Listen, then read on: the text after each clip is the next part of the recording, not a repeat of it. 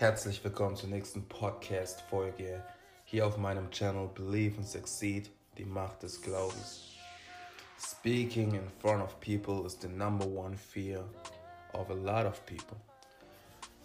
Vor einer Menschenmenge zu sprechen, ist die größte Angst, die der Mensch zu bewältigen hat.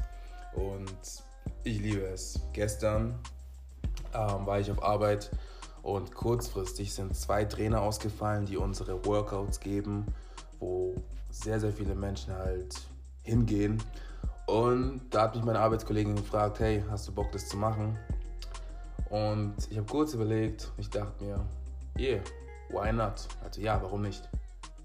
Und ich hatte eine Stunde, eineinhalb Stunden, um mich vorzubereiten und ich muss echt sagen, habe mich vorbereitet, habe meine Playlist reingehauen und yeah, dann ging die Show los.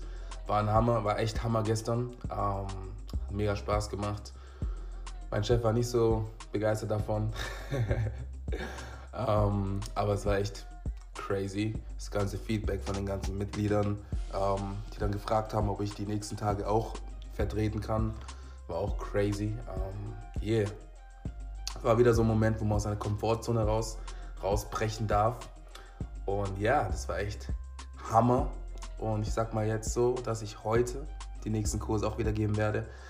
Und ja, was ich mit der Message einfach sagen wollte, wenn du in einer Situation bist, wo du aus deiner Komfortzone raus musst oder raus darfst, ja, wenn du raus darfst aus deiner Komfortzone, dann nutzt das, nutzt das, denk kurz drüber nach, aber mach es trotzdem.